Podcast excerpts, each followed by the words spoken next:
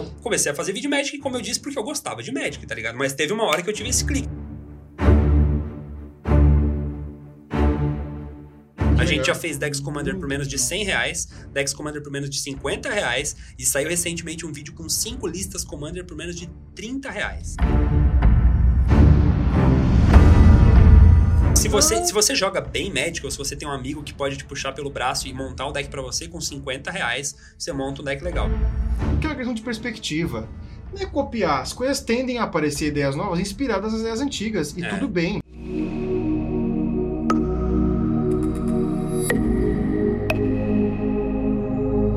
Fala galera! Eu sou Rafael Dortella, CTO da Galaxy, e hoje a gente está aqui para falar sobre Magic the Gathering, um jogo de carta muito curioso, né? Que Nesses últimos anos vem fazendo história e ainda faz muita história. Né? Um jogo muito antigo e nada melhor do que isso para trazer o André Valente do canal O Motivo. E do meu outro lado aqui, o segundo André, mais conhecido como Deco. É um amigo nosso também que joga Magic desde criança junto com a gente. Eu joguei muitas partidas dele. Então, pra Não sei, agregar, Rick, parece falso. pra agregar na conversa, Parece né, pra gente fazer esse momento aqui, é sobre isso. Tá? E pra começar, acho que, bom, o André, né, o- conta pra gente como que foi essa jornada Magic, como que você começou, entrou no YouTube, né? Da onde que surgiu? Qual foi o primeiro dia, seu primeiro booster, aquele, o cheiro da carta nova? Nossa, melhor cheiro que tem, né, cara? Cara, eu vou tentar resumir um pouco da linha cronológica, assim. Eu comecei no Magic no final de 2012. Então eu tinha. Nossa, eu nem quero fazer as contas, mas faz um bom tempo já. Isso foi 16 a... anos, É, eu tinha 16 anos, mais ou menos. 15, 16 anos. É, eu aprendi a jogar Magic através de alguns amigos. A gente tava passando férias numa praia e pegou uma semana de chuva intensa. E aí um deles puxou aquela clássica caixa de sapato velha, cheia de carta, falou: "Não, vou apresentar Magic pra vocês". E aí desses cinco amigos ali, era eu e mais quatro, dois não sabiam jogar, ah, três não sabiam jogar e dois sabiam. E aí eles ensinaram Magic pra gente ali. E, cara, me apaixonei completamente pelo jogo. Achei linda a arte, a jogabilidade. O Magic é um jogo muito genial do ponto de vista de game design mesmo. E aí a gente começou a jogar, a chuva parou, a gente continuou jogando. Mui- quase todos eles já pararam de jogar, porque o Magic é assim, você para, volta, para. Eu não, eu continuei desde que eu aprendi a jogar. E seis meses depois que eu aprendi a jogar, eu comecei a criar conteúdo de Magic, né? Aí eu abri o, o canal, eu já tinha um canal no YouTube desde 2010, e aí eu mudei um pouco o foco dele e resolvi começar a criar conteúdo de Magic. E aí o resto, né, eu segui, transformei no meu trabalho, tudo que eu posso botar Magic, até meu TCC eu botei Magic, eu boto Magic em tudo, quando posso. E só conta pra gente. é, A gente tava conversando aqui, até antes de começar, trocando uma ideia. É, a sua história antes, da- antes do, do canal virar pro Magic. Aham. Isso eu acho bastante. Isso eu acho muito legal pro pessoal ouvir, porque Tá. é uma história muito, muito bacana você ter começado no YouTube pra depois essa transição pro Magic. Isso É, acho- foi isso. Eu, eu comecei em 2010, né? Naquele boom dos vlogs, assim. Então eu tinha. 2010, isso foi há 12 anos atrás, eu tinha 13, 14 anos, né? É, e 2010 foi 13 anos atrás, o tempo tá passando muito rápido. E aí. Tá. Tá voando. E aí, basicamente, eu comecei no YouTube lá, eu não tinha muito o que dizer, eu falava sobre o meu dia a dia, como é que era ir pra aula, como é que era jogar bola com os meus amigos. Eu era uma criança, eu não tinha muito o Tá. que falar. Mas na época aquilo era uma válvula de escape incrível pra mim, assim, porque eu era muito introvertido, mais quieto e tal, então consegui me comunicar com pessoas que não me conheciam pessoalmente, eu não divulgava meus vídeos na, na escola, ninguém sabia que eu fazia aquilo, era um negócio meu, até que o negócio foi crescendo e as pessoas foram descobrindo eventualmente. E aquilo foi muito bom para eu me soltar, me tornar uma pessoa mais comunicativa, mais extrovertida, tal. Eu ainda sou bem tímido assim, quem vê os vídeos às vezes não acha, porque faz live, faz não sei o quê, posta foto, é rede social ativa, tal, mas assim, na prática eu sou bem tipo meio velho pai assim, sabe? e aí é, mas enfim, isso foi bem legal lá atrás. E aí, com o tempo, eu acabei descobrindo o Magic. E como eu tava no ensino médio, eu não tinha tempo suficiente para investir, né? é, muito, muito nessas gravações, porque por mais que fosse uma coisa super amadora, fazia em casa com. Cara, tipo, luminária da Pixar, aquelas Mas de é um 99. trampo, é um trampo. É um trampo, É, cara, é um lógico. trampo. Eu tava até falando em off pra vocês É. antes, que eu, eu só editava, eu não tinha caixa de som no computador, então eu tinha que olhar as linhas de áudio do programa, que na época é, começou com o Movie Maker, depois eu fui pra uns outros, usava o Pineapple Studio, que vinha num CD. Nossa Aí depois fui pra Camtasia Studio, até que eu caí no Sony Vegas. Aí hoje em dia os editores que editam, lá no canal, cada um usa um programa diferente. Mas então eu tinha que editar olhando só a linhazinha de áudio, botar aquele vídeo no YouTube não listado para ir na casa do meu primo, que era meu vizinho, para conseguir assistir no, na, no monitor de áudio dele para ver quais eram os erros. Então foi, era bem arcaico. Mas é, é, é legal relembrar dessa época, sabe? Olhar os equipamentos que a gente tem hoje, por exemplo, que não são equipamentos de nada muito, né, hollywoodiano, mas é bem diferente daquela época. E aí, em 2013, eu acabei mudando o foco do canal para o Magic porque era mais prático, era mais rápido, né? Eu tinha pouco tempo livre por conta do vestibular que eu estava estudando na época. E aí, assim, como eu não tenho tempo de jogar Magic e de produzir conteúdo, eu vou fazer os dois ao mesmo tempo. Então, eu saía pra jogar com os meus amigos, levava o celularzinho ali, ah, tô aqui com o João, mostra teu deck aí. aí João, pô, esse aqui é um deck de Fractus, ele faz isso, aquilo lá. Ah, beleza. Se você tem um deck de Fractus, coloca aqui embaixo pra gente ver, sabe? E era isso, era isso, esses eram vídeos. Né? Como é que era o retorno dessa época? Tipo, a comunidade, assim, comentar em vídeo, dava... Cara, quando eu transicionei do dia a dia pro Magic, as pessoas não entenderam nada. Porque o Magic, ele é tipo aquela coisa que ou você você joga, você muita, hoje em dia mudou. Hoje em dia o Magic tá começando a cair no mainstream.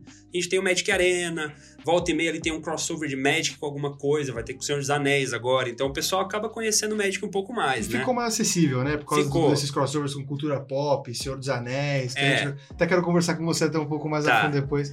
Mas ficou mais, mais popular, assim. Ficou mais popular. Mas quando eu comecei lá atrás, né, 2012, 2013, o Magic era muito tipo um negócio nichado e diferente do Yu-Gi-Oh!, diferente do Pokémon, o Magic não teve uma peça de entretenimento que seguiu junto com ele.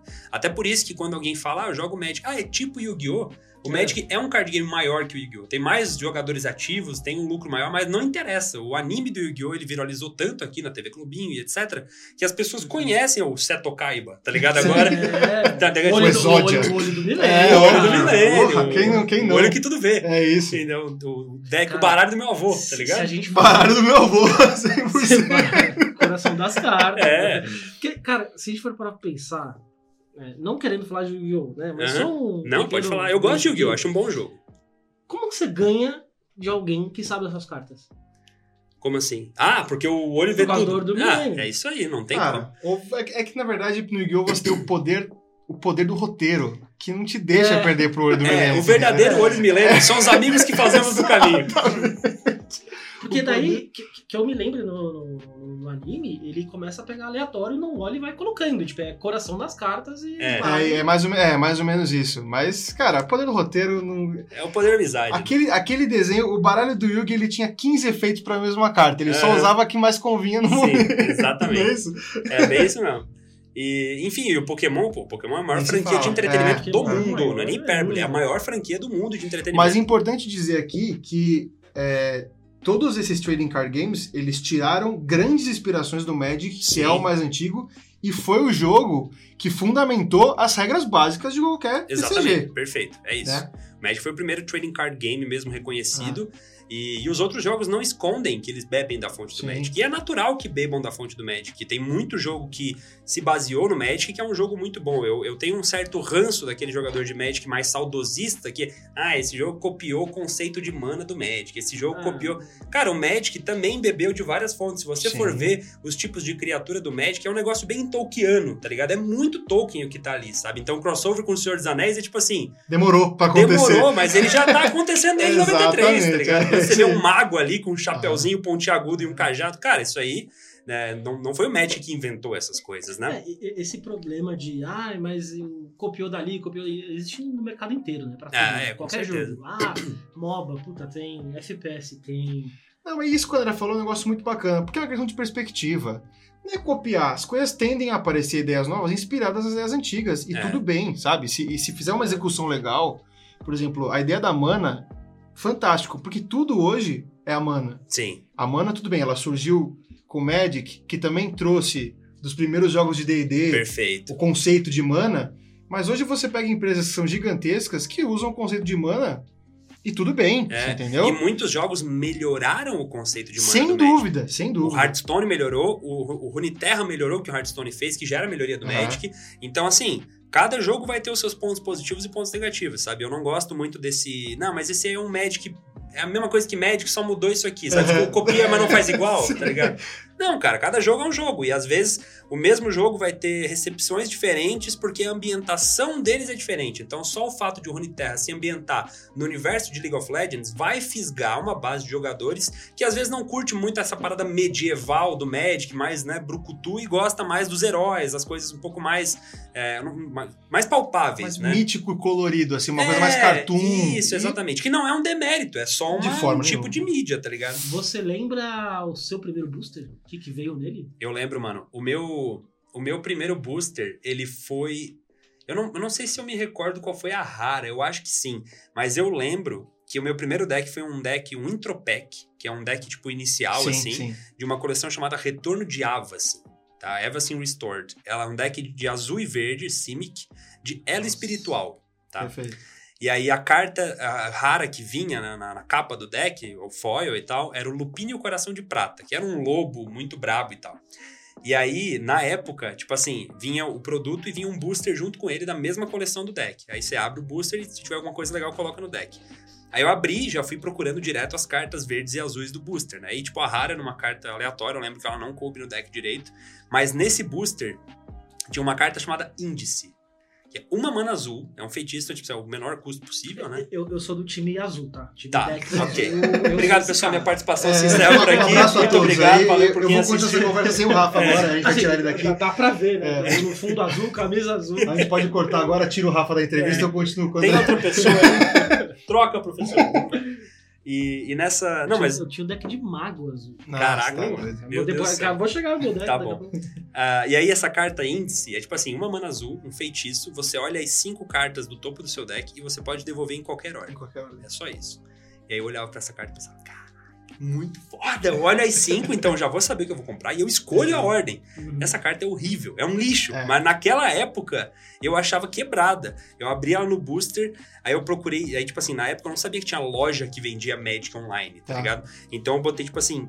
É, índice Magic the Gathering. E aí eu comecei a ver, tipo, nos posts patrocinados do Google ali que tinham lojas. E aí eu cliquei na, na, na loja e apareceu um monte de carta pra comprar. Tá. E eu, assim, aí eu descobri esse universo do tipo, caraca, então quer dizer que eu posso Hum, Tá. comprar outras cartas online e botar no meu deck sem os meus amigos saberem. Pra quando eu- a gente é. jogar, eu botar a carta e pensar, caralho, onde é que tu conseguiu essa carta, tá ligado? Buster, sorte. É, e aí eu comprei mais três índices, botei quatro no deck, joga 80 cartas no deck, era uma loucura. mas foi isso, tá ligado? Eu não lembro qual foi a rara, mas eu lembro que a primeira carta que parou na minha mão, assim, quando eu abri o booster era o índice, tá ligado? Nossa, e isso, isso é, um, é um reprint de uma edição muito É antiga, horrível, cara. O índice é tão antigo, é uma carta muito velha Muito que eles imprimiram de novo. Eu, eu lembro que quando. Eu e o Deco, a gente era amigo de infância, né? É. E aí, quando a gente era mais, mais novo, eu- é, eles jogavam muito, eu comecei a jogar por causa deles. E tinha um amigo nosso, inclusive o Fê, Fernando. Fê, um abração pra você se você estiver escutando isso aqui.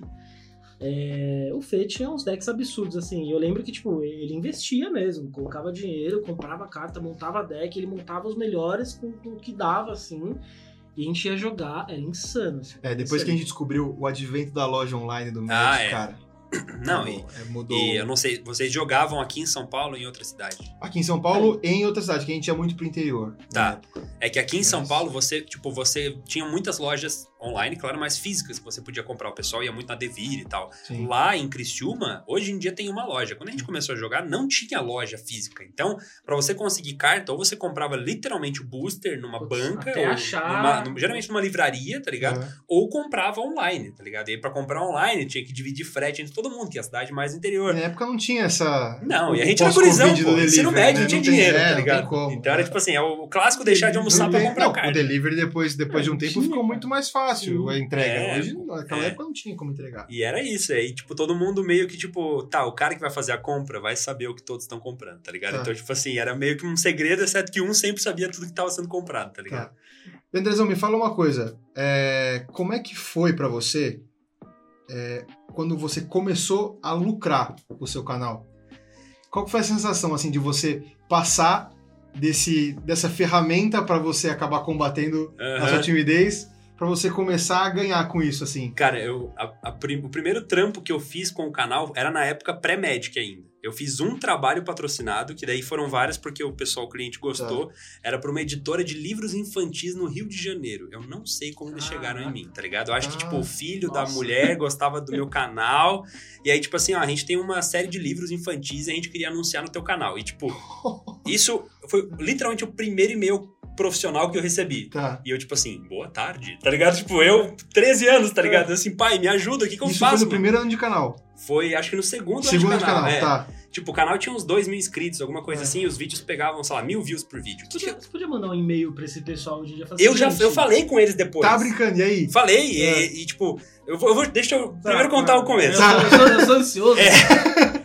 Aí, é, era uma editora de, de livros chamada Editora Biancoville. Se vocês estiverem assistindo, muito obrigado. Vocês foram os primeiros a postar em mim. E aí, cara, eles falaram: ah, a gente queria fazer um vídeo. A ideia, você pode fazer um vídeo sobre qualquer coisa, mas aí você coloca no final do vídeo ali uma inserção, né? Eu fiz um vídeo sobre. Não lembro se foi sobre o Guia do Mochileiro das Galáxias, uma coisa assim. Eu fiz um vídeo sobre livros, eventualmente, e coloquei a propaganda desse livro ali junto, e eles gostaram muito. E eu lembro que isso, eu- eu- meu pai teve que abrir uma conta poupança para eu poder receber os 80 reais que eu cobrei. Cara, mas isso é um marco não, muito foi incrível. muito massa, É. cara. Foi muito massa. Eu lembro que esse primeiro 80 reais eu levei minha primeira namoradinha da época pra, tipo, jantar fora, tá ligado? Ah, foi muito massa. E, enfim, isso foi um pouco depois já, né? Depois de uns dois anos de canal. E aí, enfim, isso eu repeti esse trampo com eles algumas vezes tal. Até que ali pra 2015, já, 2014, final de 2014, começo de 2015, eu comecei a monetizar o canal legal, porque a gente tinha aquele Patreon, que é o. Uhum, tipo um, um financiamento coletivo, aham. é, o- exatamente, um catarse, ou apoia-se, ou algo assim. E aí o pessoal que acompanhava o meu canal, que já tinha uma galera, começou a. Isso já na época do médico, né? Começou a, ajudar um pouco. E eu tive o contato de uma das lojas, que é aqui de São Paulo, inclusive, que é MTG Brasil, que a loja, na época, o sócio principal era o Jabaiano, que é bicampeão mundial de Magic, a gente já tinha trabalhado junto já. E ele falou, cara, vamos fazer um patrocínio do teu canal. Eu não sabia muito bem como é que funcionava isso. Mas a gente começou, eles compraram, com- começaram a comprar alguns vídeos patrocinados pra gente divulgar. Então é muito fácil colocar propaganda de Magic em vídeo que já é de Magic. Eu mostro um deck e falo, quer comprar as cartas desse deck? Compra na loja tal. Uhum.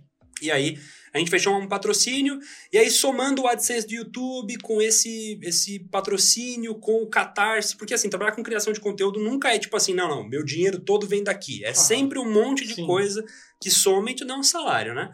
E aí, na época, foi, foi essa, essa grana que me permitiu, tipo, ok, vou largar o meu trabalho na área de contabilidade, né? Perfeito. E a gente tá- tava conversando em off também antes que eu trabalhava com contabilidade nesse bem, mano, bem tipo quadradão assim, Uhum. tipo, ó, deixa eu fazer um balanço patrimonial aqui, sabe?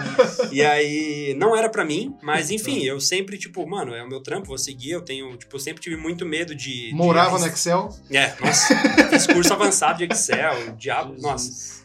E aí, ah, eu sentei com meu pai, expliquei pra ele que eu tinha esse sonho, essa vontade, ele me deu toda a estrutura necessária pra tipo, mano, ah, arrisca, se não der certo a gente vai estar aqui para você não vai passar fome, fica tranquilo. E aí depois que por dois meses seguidos eu ganhei o dobro do que eu ganhava no meu trabalho, que foi esse acordo que eu fiz comigo mesmo assim, eu pedi demissão da área contábil e, e aí foquei 100% no, na criação de conteúdo. Tá. 2015. Só fazendo um outro gancho, é, acho que até pro pessoal de casa é muito importante. Tudo bem que hoje tem outras ferramentas para isso, né? Mas é, ajudem o, o seu criador de conteúdo, né? Então, assim, você gosta do canal da pessoa, você gosta do que a pessoa traz, cara, dá um like, compartilha.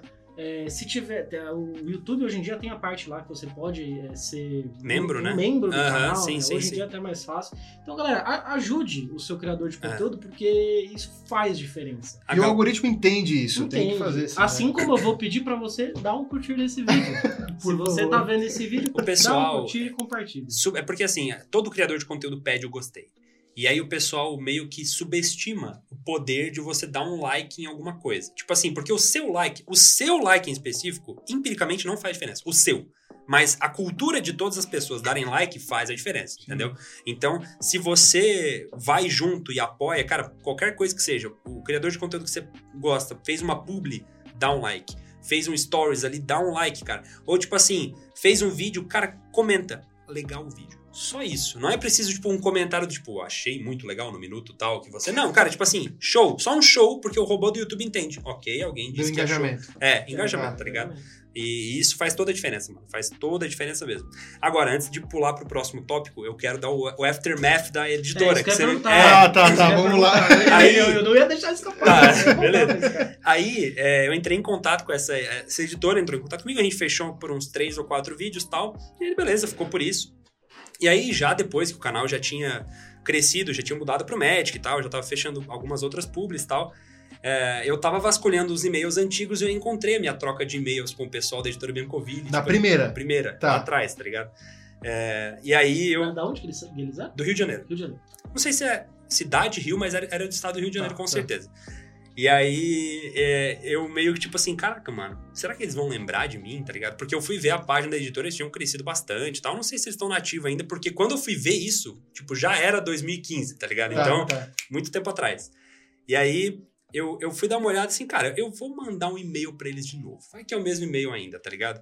Aí eu mandei, eu não sei se vocês lembram de mim e tal, meu nome é André, eu só queria, tipo, agradecer vocês por terem me dado essa chance lá atrás. Porque, tipo, pra vocês, cara, foi um trampo. Eu vi que eles já tinham feito com outros influenciadores maiores e tal, pra eles, tipo. E a moça me respondeu: Não, André, eu lembro de você. O meu filho Caraca. gostava dos seus vídeos tal, não sei o quê. A gente lembra de você, foi sempre muito legal tal. A gente sabia que você era mais, né, novinho ali e tal, mas, mas a gente gostou muito, foi muito legal. E, tipo, tá ligado quando você sente que você encerrou um ciclo assim? É. Tipo assim, beleza. mano. Botou o ponto É final isso, naquele tá ligado? processo. Foi muito que- legal que isso daí pra mim. que Foi muito legal. massa. Dá um- Dá um arrepio só de É, foi tipo quentinho no coração. cumprida, É. Mas isso, isso é muito legal. E aí eu lembro que é, ela falou que lembrava de mim, eu falei, cara, é, quando vocês precisarem de mim, contem comigo, tá ligado? Tipo, você É. quer fazer uma publi, a gente precisa de um engajamento em alguma coisa, uma premiação, qualquer coisa, conta comigo, não vou cobrar, Uhum. tipo assim, eu vou ajudar vocês como vocês me ajudaram lá atrás, tá ligado? Que legal. Pô, que história massa. É, mano, que isso foi muito massa, Incrível, né? isso é muito incrível. Você começou, é interessante porque você começou no YouTube ainda com equipamento arcaico e Sim. pegou essa evolução inteira. Você. Você acha que foi mais difícil na época que você estava com equipamento arcaico, mas o YouTube ainda era mais aberto, ou hoje com, com, com esse com essa programação de engajamento? Você acha que é mais difícil hoje para você entrar Tá. e se manter, mesmo tendo equipamento mais Essa é uma ótima pergunta, cara. Ó, o que acontece é o seguinte: junto com a melhoria média dos equipamentos, na nossa época, quando eu comecei lá em, dois- lá em 2010, um celular, acho que já tinha celular touch, já, claro, Sim. mas um microfone de um celular não era muito bom. A minha câmera do celular, que era um celular aqui, gravava em, gravava em 3GP, que é um formato bizonho. Hoje em dia, qualquer celular, mesmo que não seja um celular de ponta, ele é um celular que tem uma câmera e um microfone razoavelmente bons, né? Se você for parar pra pensar... usáveis, né? Perfeito. Perfeito. A função principal de um celular, inclusive, é a ligação. Então, Uhum. o microfone é uma coisa que é muito subestimada em celular como um todo. Acontece que, junto com a melhoria média da qualidade dos equipamentos, subiu também a régua do público. O Tá. público hoje, ele exige uma qualidade audiovisual maior do que naquela época. Naquela época, qualquer vídeo cagar. Hoje em dia, se você for assistir um vídeo daquela época que você pensava, caralho, que câmera boa, você fica, mano, como é- o cara filmou com uma torradeira, tá ligado? E eu expando isso daí pra é, filmes, jogos. Sim. Tu é, Cara, eu tudo. lembro a época tudo. de Play 2, por exemplo. Nossa, que jogaço! Pode Cara, crer, mano. Lembra Você vai- Tekken, Tekken 1, Tekken 2? Não, Você driver vai de olhar- PlayStation 1. Meu é, Deus, é muito realista. perfeito. É Hoje você loucura, assim, consegue. você vai olhar hoje em dia, você fala assim, não, não é possível. É. E aí eu vou fazer a exceção da exceção. É. É, filmes da Disney, animações da Disney, né, no caso. Eu comecei a reassistir agora, enfim, aleatório, eu gosto de assistir coisas que às vezes eu vou esquecendo, porque faz tempo que eu não vejo. Filmes antigos da Disney. Cara, eles são muito bons. São. E são tipo de 2005, Cara, Toy 2007. Story 1 é de 99, eu acho. E é um filme. Se você assiste hoje, Exato. mano, ele envelheceu muito bem. tá Muito ligado? bem, é. Muito bem. Mas eu acho que alguns também. É que, claro, a gente vai pegar. A gente tá pegando é, o pessoal que já tava à frente do tempo. Então, Tem razão. se você parar pra comparar, os caras já estavam há 10 anos na É. frente deles. Então, Aham. Toy Story hoje, você vai pegar qualquer animação mais B, assim, ou low budget, que tem um, um valor mais baixo, ela vai manter a qualidade muito parecida. Uhum. Mas, você quer ficar chocado, é assistir Toy Story 4 e depois o 1. Você É. vê o quanto, Ah, o é, quanto sim. isso caminhou, É cara. bem mesmo sendo, mas é que a qualidade do produto é muito boa. Eu acho que o que. A minha, minha pergunta é porque existem, existe conteúdo que envelhece bem e existe Uhum. conteúdo que envelhece mal. Uhum. E E eu tava vendo a semana passada, eu pe- peguei pra ver uns jogos antigos ou até desenho. Você vê que a animação e 8 bits envelhece muito bem. Uhum. Porque acabou virando, virando um, um- um nicho cult, assim. Sim, sim, sim. um- Por que eu tô falando isso? Porque é um paralelo com o próprio Magic. O Magic, ele envelheceu bem, se Sim. você parar pra pensar. Sim, Porque a qualidade da ilustração sempre foi muito alta. sim. Diferente você pegar um jogo que tentou ser à frente do tempo, não deu certo, e hoje é Drive, é um exemplo claro. Aham. Tekken, outro exemplo. Você não cons- Na época, é incrível. Metal Gear. Acho que todo mundo conhece Metal Claro, Gear aqui, pelo Kojima. menos um. Kojima. Kojima é um monstro.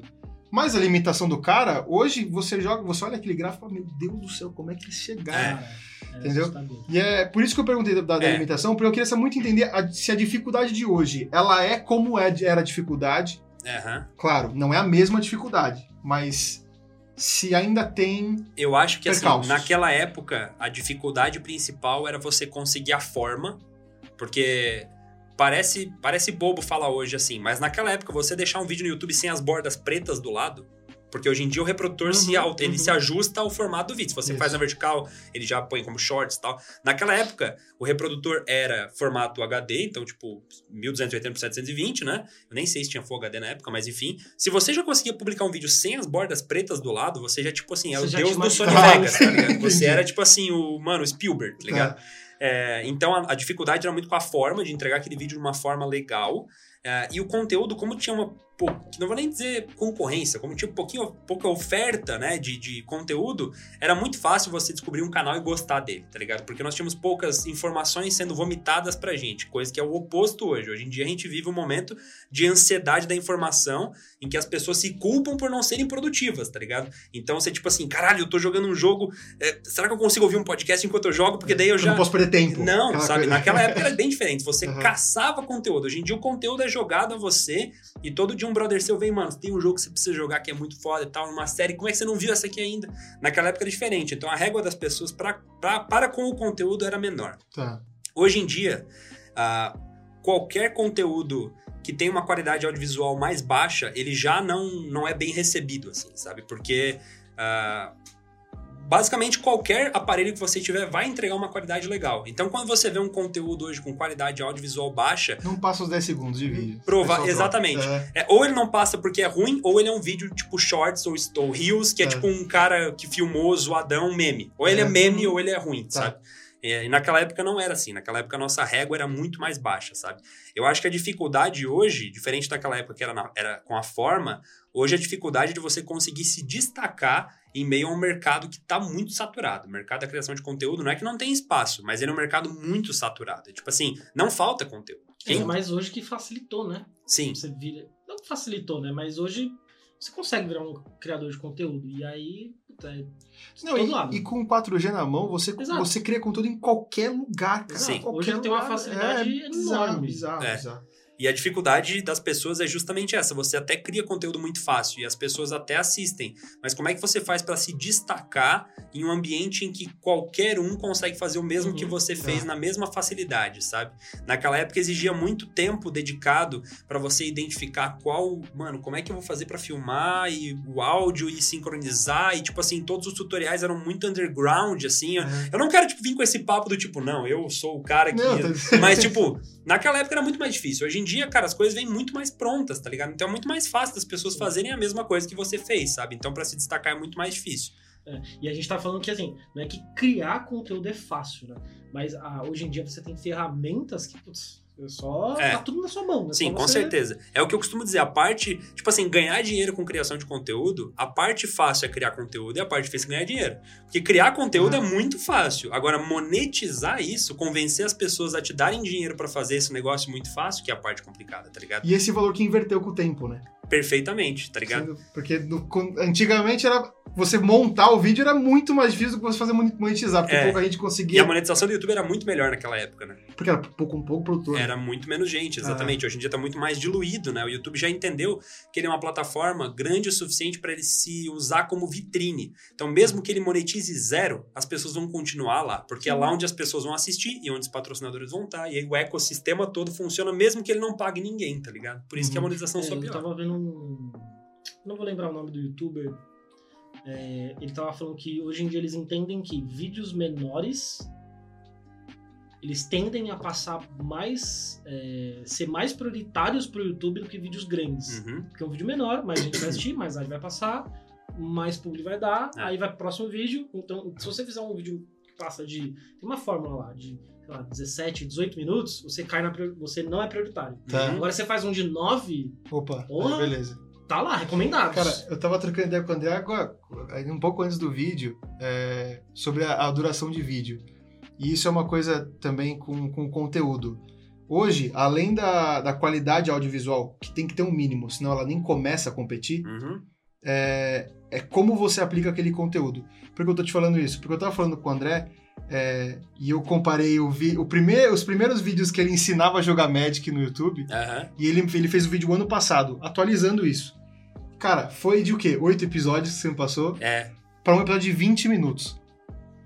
Então, assim, a pessoa, o pessoal ele quer o conteúdo enxuto e rápido, mas ao mesmo tempo, se a pessoa quer se aprofundar, ela vai pro conteúdo longo. Sim. Porque tem canais, por exemplo, hoje de Magic, é, que são especializados na lore do jogo. A lore, pro pessoal que não sabe, é a história do jogo, a historinha. Aham. O, o Os Magic- personagens. É, o Magic por trás do jogo, ele tem toda uma história. É, é enorme, cara. Ambiente. Ambiente. Ele até deu uma respirada. Não é, porque né? é, um- é uma quantidade, cara. É, não é? Cara, é Não, enorme. claro, é Impressionante, absurdo, é cara. São livros e livros são que os caras dezenas lançam. de livros dezenas. de- É. É. E são personagens. O, o- Deco, ele é um pouco viciado em lore. Eu Tá. adoro. Assim, não, eu adoro Eu isso. acho que de todos os jogos que a gente já jogou, ele, tipo, fala, puta, cara, que é esse? Cara, isso aí é Esse é o olho do milênio, como é que você é, Cara, ele sabe tudo. Eu Tudo sou meio assim, as porque eu, então, porque eu gosto de aprofundar na, na mística mesmo do, Tá. do, do produto, assim.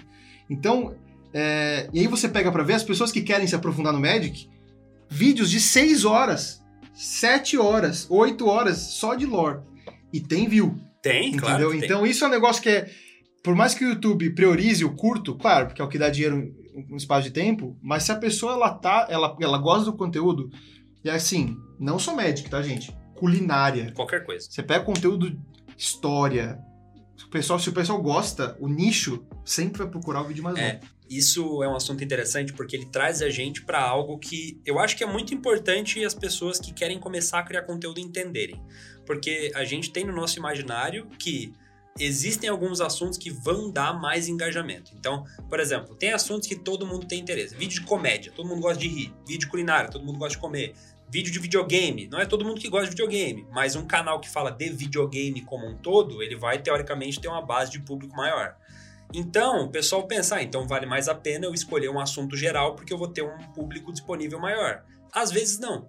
Às vezes é melhor você escolher um nicho que tem uma demanda por conteúdo e criar credibilidade lá dentro. Se o seu objetivo final for ganhar visualização, provavelmente o caminho é esse. Mas se o objetivo final é ganhar dinheiro, é viver daquilo, provavelmente você vai ter mais destaque criando credibilidade dentro, dentro de um nicho e se tornando referência ali dentro do que você criando conteúdo sobre algo e tem outras milhares de pessoas fazendo a mesma coisa. Quando o anunciante quiser te procurar, cara, você vai estar, tipo, no meio, Perfeito, tá ligado? perfeito, Tipo, você vai claro. ser. Tá ligado aquela cena do Nemo que tem as sardinhas todas empurrando? você vai ser um lá no meio, tá ligado? Uhum. Tipo, enquanto se você se tornar referência dentro de um nicho que, claro, que você gosta, que você entende e tal. E eu não tô, tipo, citando isso pra me usar de exemplo. Mas isso funciona pra basicamente qualquer coisa, cara. Mas Tipo, que foi um exemplo.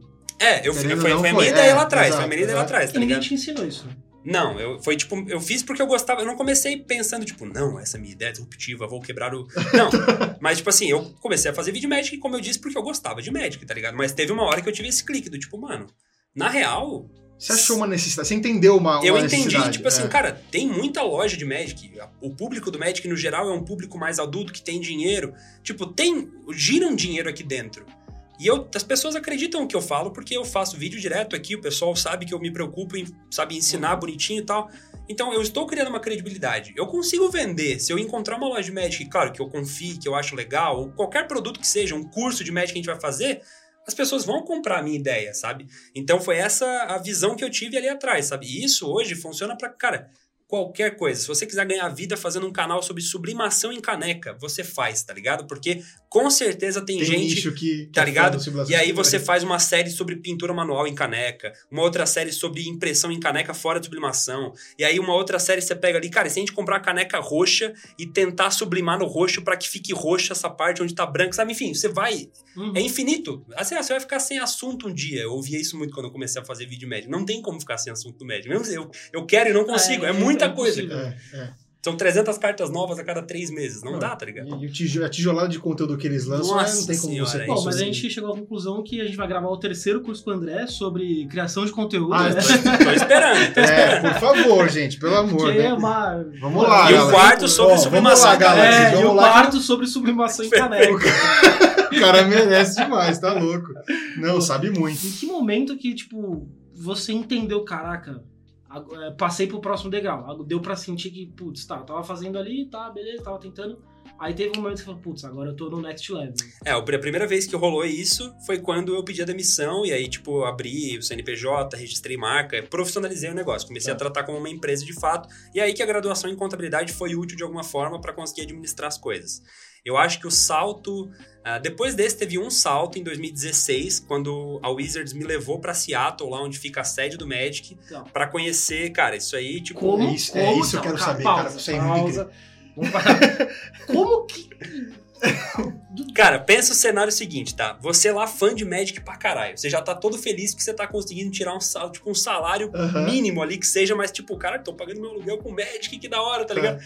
Tipo, não tô mais dando pedir ajuda pros meus pais, eu tô me Você recebeu virando. uma carta, tipo... Mano, é. Não, então, vamos lá. Você tá ali todo felizinho já. Você tá nos primeiros meses de trabalho nessa nova empreitada.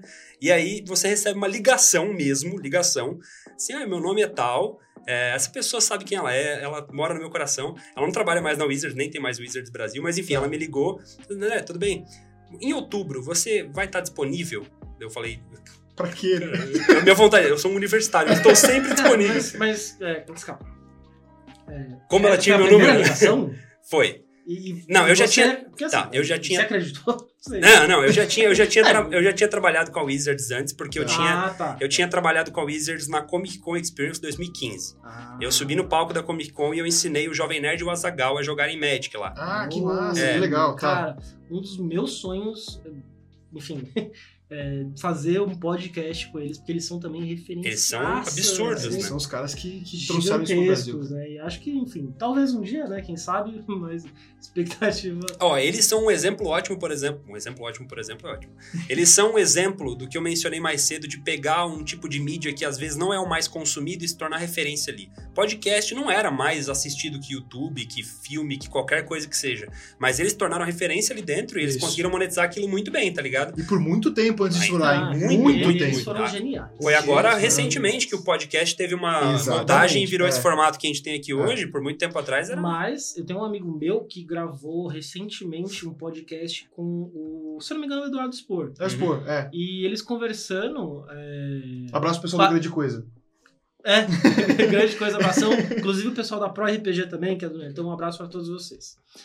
É, Parece que hoje em dia, ainda assim, o download do MP3 do Jovem Nerd do Sim. site deles é um absurdo. Continua sendo um absurdo. É. Tipo assim, pode pegar podcast, visualização e tal, mas os caras têm muito Sim. download unitário de. Eles de- criaram de uma MP3, espécie de, tipo... É como se fosse uma rotina, tá ligado? É. Tipo assim, mano, chega sexta-feira, tem o Nerdcast, vou baixar, vou ouvir no metrô, tá É que ligado? eles são o apogeu disso que você falou. Eles são o exemplo máximo, Sim. assim. Dificilmente você vai pegar outro exemplo próximo. É, brasileiro, Eles, eles são que- dinossauros. É, são É, dinossauros não- disso. não. É, Enfim, aí eu ensinei eles a jogar nesse palco da Comic Con. Esse foi, foi meu primeiro contato, assim, de trampo com a Wizards mesmo. Ah. E aí, lá pra metade de 2016, ali, uma funcionária da Wizards Ah, sim. Ah, me, me ligou, que eu já conhecia ela, tinha trabalhado... Ela que tinha me chamado pra fazer a Tá. Comic Con. Aí, enfim, acho que gostaram do trabalho e tal, me ligaram. E falou, ah, em outubro... Não era em outubro, acho que era em agosto. lá, Você vai estar disponível, você quer... eh, a gente que deixou um convite pra você. Daí eu, Caraca. nossa, mano... Você quer que eu lavo louça na Wizards? Eu lavo.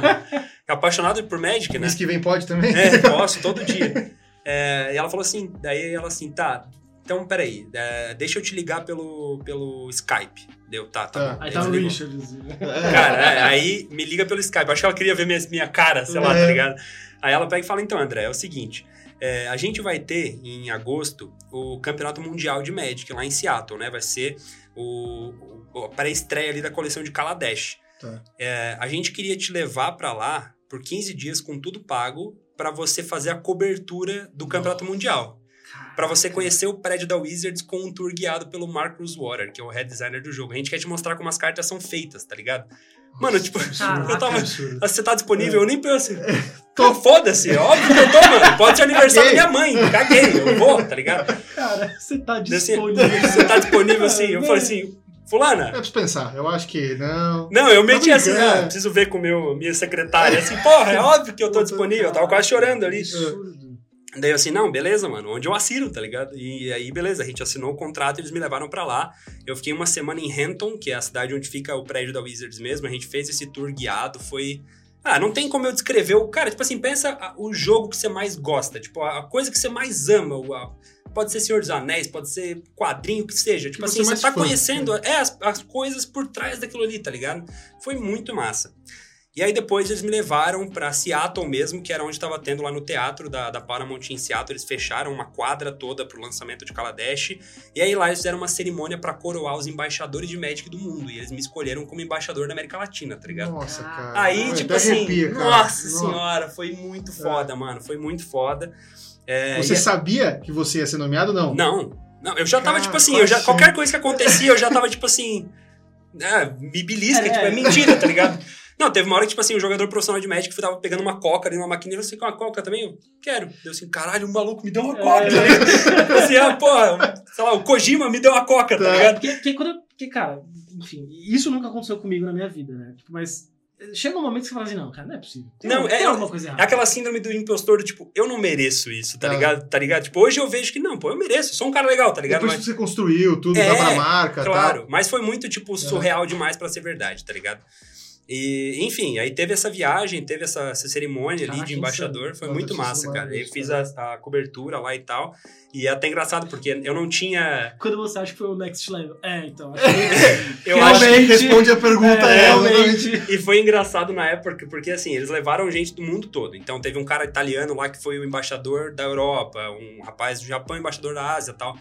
E, e todos eles, mano, com, tipo assim, com equipe, com câmeras de 30 mil dólares, tá Ou ligado? seja, os caras já estavam profissionalizados eu- lá em cima. eu já, cheguei lá, Celularzinho. uma webcam C920. Todo mundo que já produziu live alguma vez sabe aquela webcam da Logitech que ela dobra assim, tá ligado?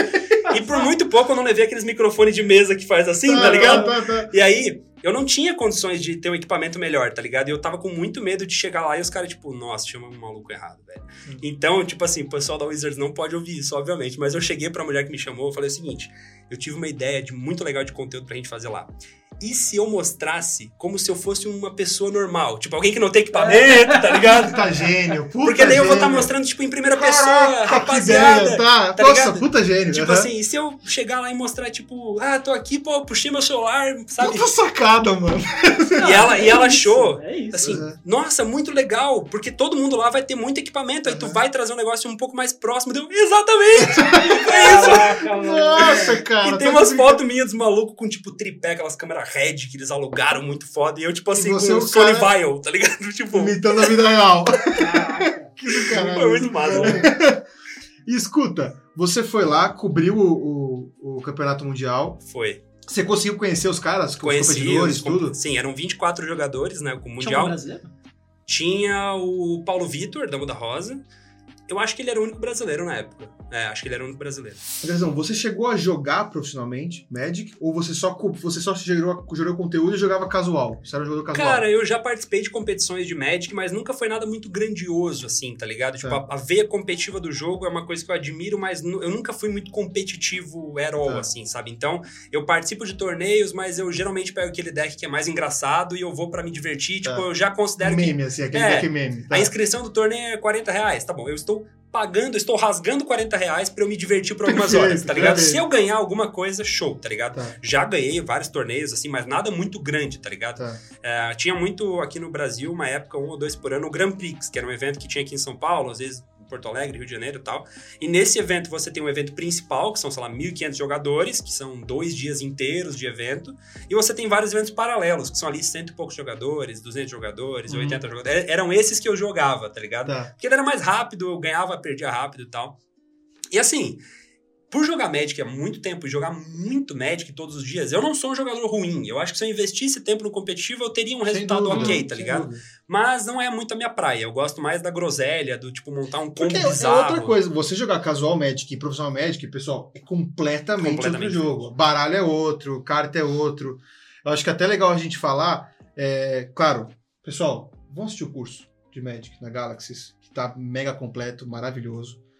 Mas, campeonatos de Magic, eles são separados por categorias. Sim. E eu acho que é só, é só importante a gente deixar isso claro, porque o Magic, como é uma marca que ela evolui muito, ela lança muito conteúdo, Sim. eles têm que limitar pra não quebrar o jogo.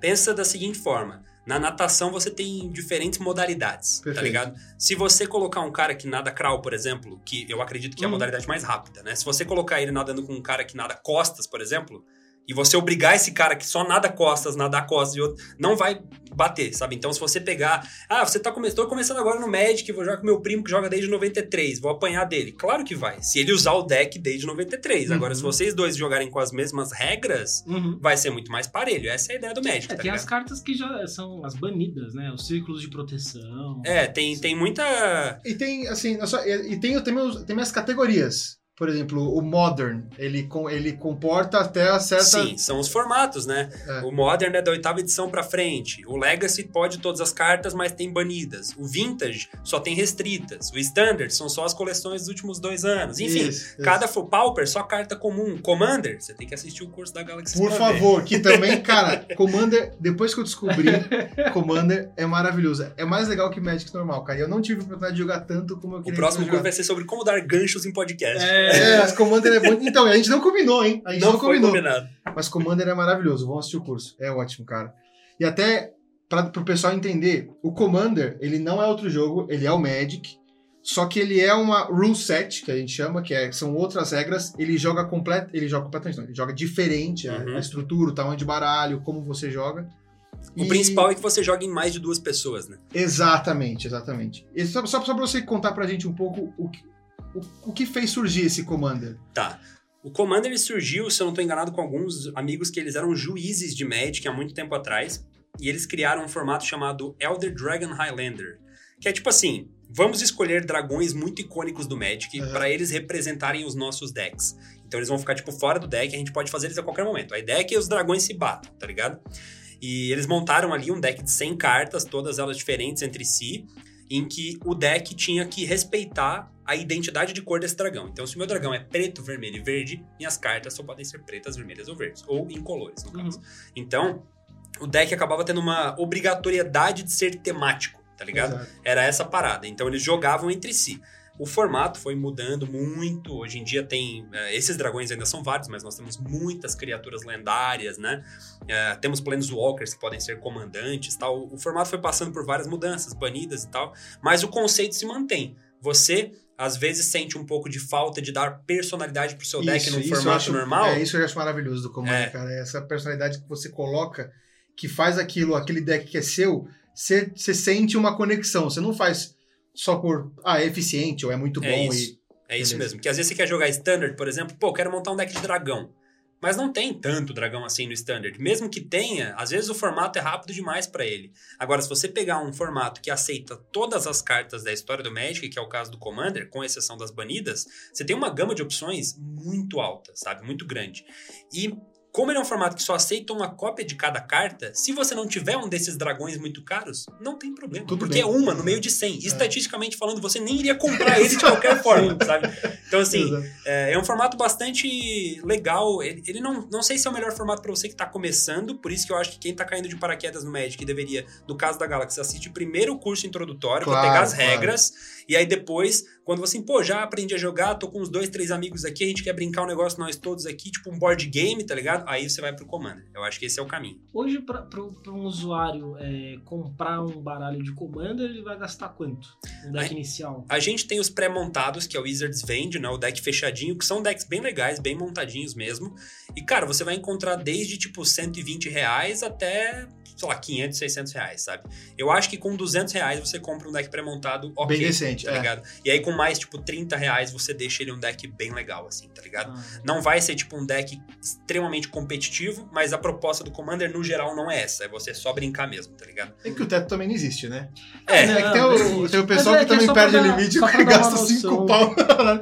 Já tem, pô. Não, mas tá, e, e, se, você, se você joga bem Magic, ou se você tem um amigo que pode te puxar pelo braço e montar um deck para você com 50 reais, você monta um deck legal. Aproveitar fazer jabá de mim mesmo, porque eu fiz recentemente, estou fazendo uma série de vídeos montando decks Commander de baixo orçamento. Ah, a gente já fez decks Commander por menos de 100 reais, decks Commander por menos de 50 reais, e saiu recentemente um vídeo com 5 listas Commander por menos de 30 reais. Uh, isso é bem legal, hein? É muito... Mano, 30 reais? Hoje em dia, é, é, 30 reais é dinheiro, mas é, é, tipo assim, é um deck, mano. Um Ah. deck, tipo, a rejogabilidade do Commander é infinita, Sim, porque sim. são 100 cartas, elas sempre vão interagir diferente. Então, galera, por favor, né? Vamos vai, dar uma moral. vai canal é, por favor. dá vai uma lá, olhada lá. nesses vídeos, assiste o curso, cara, que você tá preparado pra se divertir no final de semana chuvoso. É na casa do isso. seu tio. né? é isso, é isso. E o, outra coisa que eu ia te perguntar, que eu tenho uma dúvida agora pessoal minha. O Magic Arena, que Hum. pra quem não sabe, é um jogo que a Magic criou pro PC. É, bem na pegada de Hearthstone, Gwent, o... Pra ser um e-sport, né? Pra ser um esporte, exatamente. Ele, ele é mais dinâmico, né? Do Sim, que o Magic mais normal. automático. é. Exato. E até te perguntar uma coisa, porque eu sou o fã Magic Carta. Tá. Eu não sou o cara que joga o Magic Arena. Ok.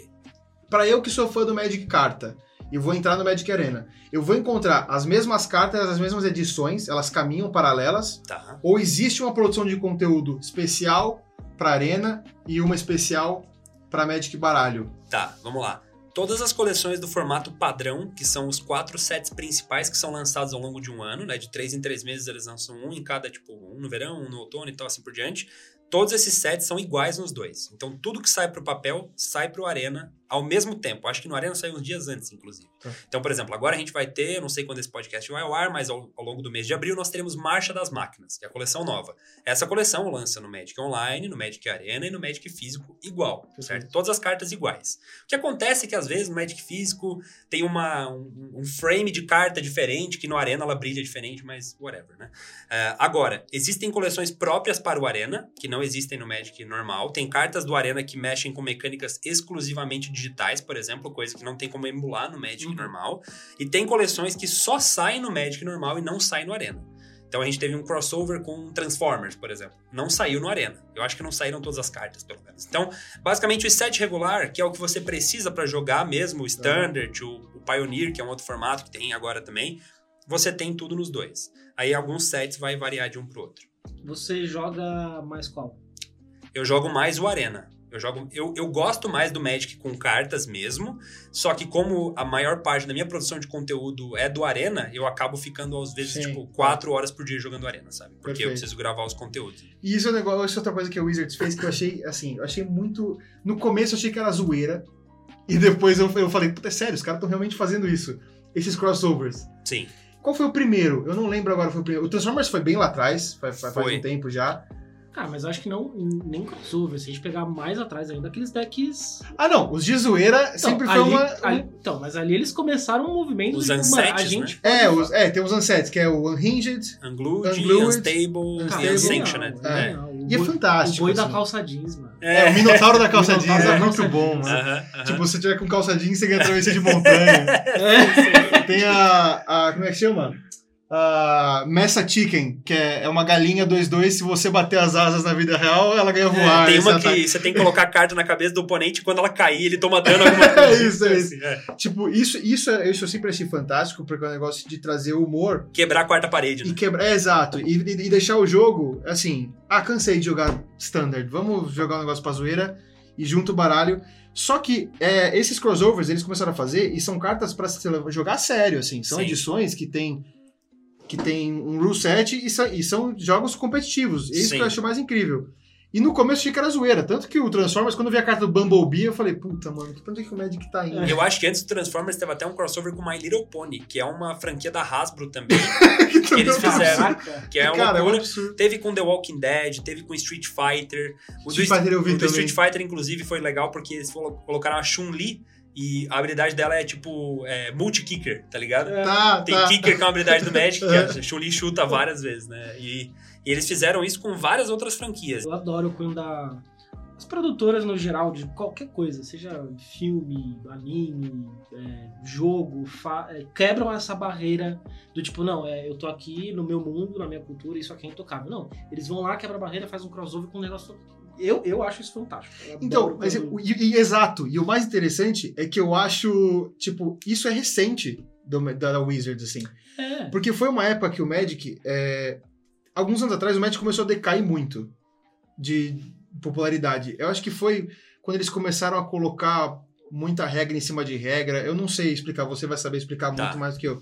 E aí eu te pergunto isso. Se, é, se você acha que essas, esses crossovers são resultado de deles buscarem novos, Aham. novos Novas fontes de renda, é, novos públicos. novas fontes, é. novos públicos, Trazer novos públicos. ou se É. você acha que seria uma evolução natural, mesmo se eles não tivessem tido essa queda, você acha que eles teriam feito Eu isso? não acho que é uma evolução Natural, natural. é. Eu acho que não é, porque eu não lembro de uma outra. Eu também acho que não, mas é, Aham. você tem uma visão bem mais profissional que isso. Não, eu acho que outros card games não seguiram esse caminho, então não é tão natural assim, Tá. sabe? Eu não, pelo menos, sei de crossovers frequentes do Yu-Gi-Oh!, do Pokémon, TCG, pelo menos, e assim por diante. O Magic, não vou dizer que foi precursor nisso, porque essa altura do campeonato tem tanto card game que alguém já deve ter feito isso, Ah, né? cara, eu acho. Mas eu acho que foi uma visão de mercado deles no sentido de que, tipo assim, ok, nós já sabemos como vender Magic pra quem já joga Magic. Como é que a gente faz pra vender Magic pra quem não joga Magic? Porque, como eu disse anteriormente, genial. não, É. não teve não teve uma peça de entretenimento que nem teve Yu-Gi-Oh!, que nem teve Pokémon e tal. Ah, o próprio TCG do Senhor dos Anéis tem o Senhor dos Anéis de, de estrutura, o Magic não teve isso. Então eles estão tentando chamar as pessoas pro jogo, é, pegando ele na veia Uhum. do, do outro fã. Porque tem o cara que é fã pra caralho de Transformers. Esse cara existe, tá ligado? Sim. E se ele é fã pra caralho, ele vai comprar qualquer coisa de Transformers que a gente fizer. Então vamos fazer Magic. Aí ele compra as coisas, mas ele não sabe jogar. Ele não quer só ter aquilo. Ele quer jogar, ele quer fazer o Bumblebee, tá ligado? Então ele vai ter que aprender a jogar. Aí ele cai ali no limbo do Magic e aí. Não, e depois eles eram com Warhammer, que também é uma fanbase, Também, cara. Eu, eu, é. fui, eu fui pesquisar o que era Warhammer há pouco tempo atrás que eu descobri o Warhammer, faz menos de um ano. Cara, é, uma, é um universo É absurdo. assim. Na Europa, o Warhammer é Nossa, absurdo. Tem é. lojas especializadas em Warhammer, cara. Aí depois, é que eu, depois que eu fui descobrir o StarCraft da Blizzard, era pra ter sido um jogo do Warhammer que foi cancelado, por isso que é tão parecido. Minha cabeça. É, um- é uma novela mexicana. É uma novela isso? mexicana É, de, exato, de é marca. muito impressionante. De, de crossover, se a gente for. Tava, tava tentando pensar aqui, de, de carta, eu não sei se a gente pode considerar crossover, né? Mas vamos pegar ali Hearthstone da Blizzard. Eles fazem um crossover entre eles mesmos, né? É que o Hearthstone da Blizzard, cara, eles fizeram. É um lance que foi muito inteligente dos caras fazerem. Porque eles, eles fizeram com que o universo de Hearthstone fosse um universo imaginário dentro do mundo Sim. canônico da Blizzard. Como se Então- fosse o Gwent pro The Witcher. Exatamente, exatamente. Só que eles começaram a criar mídias em cima de mídias que são, cara, são conteúdos que é como se fossem histórias contadas e não reais Sim. Uhum. É, genial. dentro do mundo canônico. Isso, isso é brilhante, bom. entendeu? Tipo, mas, de novo, como o André falou, o Magic ele não tem uma mídia De apoio, né? de apoio, É. não tem onde se apoiar. Então eles têm que gerar um conteúdo. Até hoje eu não sei por que o Magic não estourou com algum jogo de videogame, com algum jogo de computador. Eu nunca entendi o porquê. Porque era pra ser o primeiro. Se É. você pensar pela hora. Cara, é uma mistura de muitos fatores. Primeiro, a Wizards ela é ótima em fazer carta, ela é péssima em fazer softwares, tá ligado? No Ah, geral. tá, tá. No geral, a Wizards é péssima com isso. Agora, por que, que eles não entraram em contato com um grande estúdio pra lançar? A gente não sabe. O Chandalar deu errado, que é um TCG antigo do Magic, tipo, Sim. virtual, deu muito errado. O Yu-Gi-Oh! Pô, de novo o Yu-Gi-Oh! Teve o, te- o Forbidden Memories, que foi um dos jogos de Sim. PlayStation 1 mais vendidos Mas de explodiu. todos. Nossa, eu Muito É, bom, muito, bom cara. Era bom. caralho. Eu joguei muito. Era repetitivo demais, mas era bom. Não Era porque a gente bom, viciava era bom. tanto Nossa. Cara, trilha eu- sonora Eu, eu incrível. jogava É. tanto que eu lembro que tinha um, um esquema que, assim, toda vez que você criava a conta, no memory card, você tinha um deck aleatório que você vinha. Isso. Aham. Você- cara, eu ficava criando conta até vir, tipo, um dragão de olho azul. Ah, É, um verdade, pode crer, é Porque você- verdade. porque tinha chance. Tinha É que era isso mesmo. E aí, cara, na, na base da carta inteiro. do Yu-Gi-Oh!, você tinha um código que você digitava lá no jogo e aparecia a carta no jogo pra você ver, tá ligado? Ah, não sabia disso. Isso tinha no Yu-Gi-Oh! também. Não, isso é muito massa. E, e o Magic não teve isso, tá ligado? O Magic fez no ano retrasado, eu acho, o Magic Legends, que saiu no mesmo mês que o Diablo 3, eu acho. Saiu o 4 agora, né? Então foi o 3, eu acho. É, e aí o jogo também não deu certo, sabe? Porque o universo do Magic é muito legal, mas eu acho que eles não têm, a- sabe, a, a expertise ali pra fazer um jogo Eu, virtual eu acho, bom, eu acho engraçado isso, porque conteúdo os caras têm. Puta vida, Tem. nem fala, né? Tem. De sobra. Isso e não, e não faz, eu não, eu não, eu não entender o porquê. É, o Magic Arena vingou. O Magic Arena deu Vingou e tá certo. bombando. Tá bombando. Beleza. É, deu não, eu digo, eu digo um- uma plataforma. Alheio, É, uma plataforma grande, O assim. né? MMO. Exato. Tá, entendi. exato. É, Um- isso não teve O mesmo. jogo de estratégia que seja. Não teve. É muito. Eu acho que assim, eu acho que faria bombar. Muito assim. Eu acho que isso Faria. faria o Magic Às vezes, eles- mudar às o vezes eles patamar. não querem. Não sei. Às vezes tem que chegar ao ponto de, de novo, quebrar essa barreira. É, eles eu- pensarem. O que eles perceberam recentemente é que a Wizards nunca imprimiu carta avulsa, né? A Wizards sempre imprimiu produto selado. E o mercado secundário de Magic, ele meio que se retroalimentou. Você queria comprar... Eu quero comprar uma carta. Você não vai comprar da Wizards nem de uma distribuidora. Você vai comprar de uma loja ou de um amigo seu.